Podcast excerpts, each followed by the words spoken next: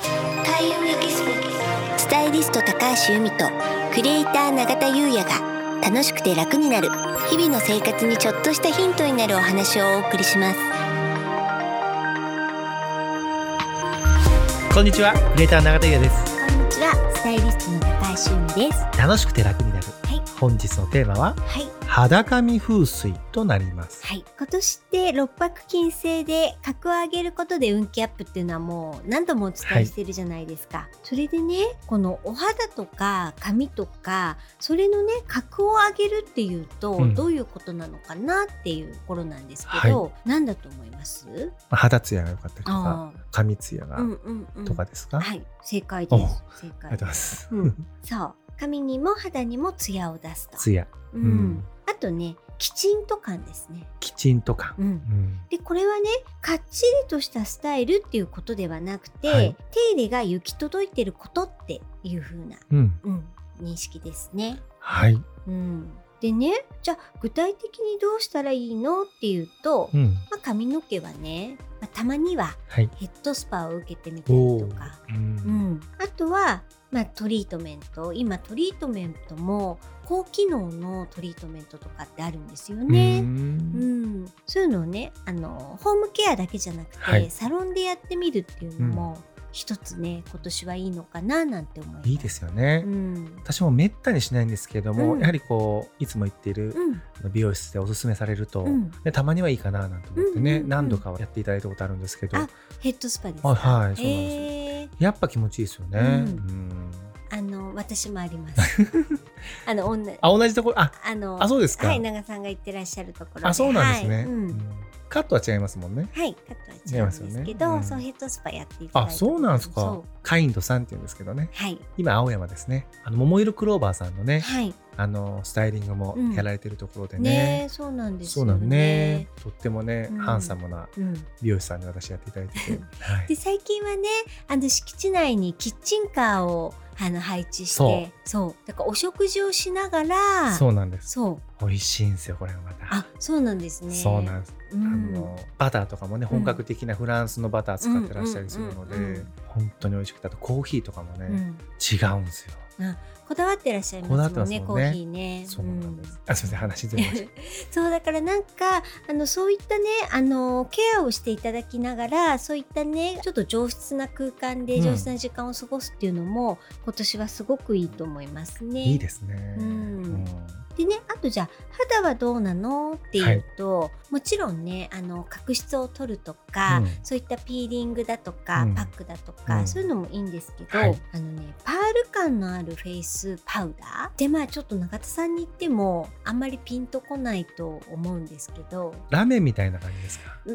ーんとねラメとはまたパール感ってちょっと違うんですあ違けうんでどすねラメってまあうんキラキラうで、んパール感ちょっとねなんて伝えたらいいんでしょまうあね。真珠は真珠ですよまあ、ねそうなんですよね、うだからその、えっと、キラキラっていうものよりはなんていうんですかねトゥルンみたいなあそうですねちょっと上品な輝きみたいなうんちょっとまあ難しいんですけど、はいただコスメのお店に行くと、うんまあ、そういうパール感際立つみたいな、そういうねももちろんうん店員さんに聞いてもらうのが一番ですけど、あのそういったパール感があるものっていうのは売っているので、ははいい今年は特にねいいと思いますね。はいでね今のってこう外側からの話じゃないですか、うんでもやっぱり肌とか髪って内側からの栄養なんですよね究そう極ですよねそうなんですよ。なので今日は肌にも髪にもいい食べ物っていうのを、うんはいちょっとお伝えしようと思います。ありがとうございまうすん、まずねわかめやひじきといった海藻類、うんうん、でこれはあの髪の栄養である食物繊維とか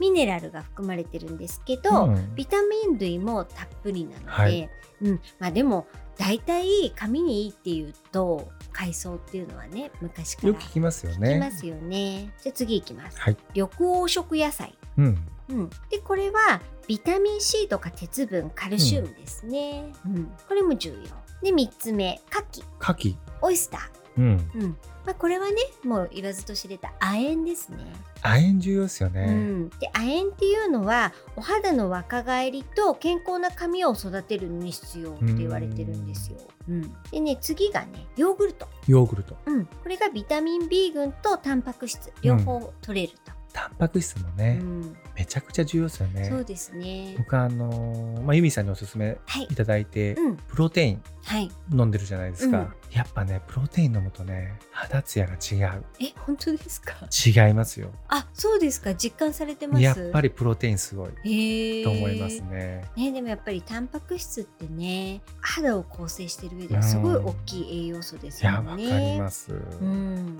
じゃあ次いきますね。はいトマト。トマトうん、でトマトは、まあ、リコピンですよね。うんでリコピンって頭皮の状態を整えたりあと美肌を維持したりって効果があるんですそうなんですね、ううんんあとねこれはなるほどなって感じかな、卵、卵うん、これやっぱりね髪を作るのにね欠かせないタンパク質、うんうんあとは美肌作用をサポートするビオチンこのビオチンってビオチン効きまあすの最近ね聞きますよね聞きますうんビオチン効きます、うん、卵はねいいんですね、ううんで次はねナッツ、ナッツ、うん、これもねやっぱり女性は、うんあのナッツは必要っていうのは言われてて、うんまあ、あんまり若い時に食べ過ぎるとそれこそねニキビのなりますよね元になったりとかっていうのなんですけど、、ある程度年を重ねると、うんうん良質な油が重要になってくるので、そうナッツってね大事なんですよね油分ですね油分うんあとね抗酸化作用もあるのでうんこれ重要、